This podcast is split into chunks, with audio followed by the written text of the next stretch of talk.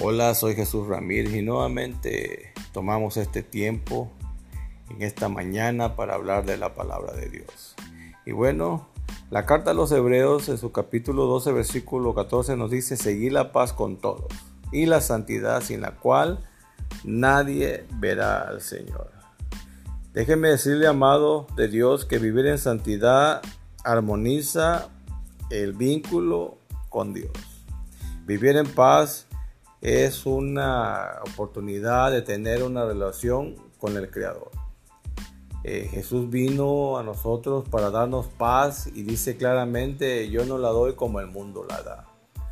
No se turbe vuestro corazón ni tengan miedo. En el mundo dice habrá aflicción, pero confíen porque yo vencí al mundo. Así que el mismo Jesucristo y el escritor de los Hebreos nos invitan, ¿verdad?, a venir en paz y, y bueno, buscar la santidad. También la palabra de Dios nos dice, sed santos porque yo soy santo, hablando del mismo Dios de los cielos y de la tierra. Así que en armonía con Dios y en armonía con nuestro prójimo debemos de estar en paz y en santidad. Y de esa manera podemos o vamos a poder abrir un vínculo con el creador de los cielos y la tierra.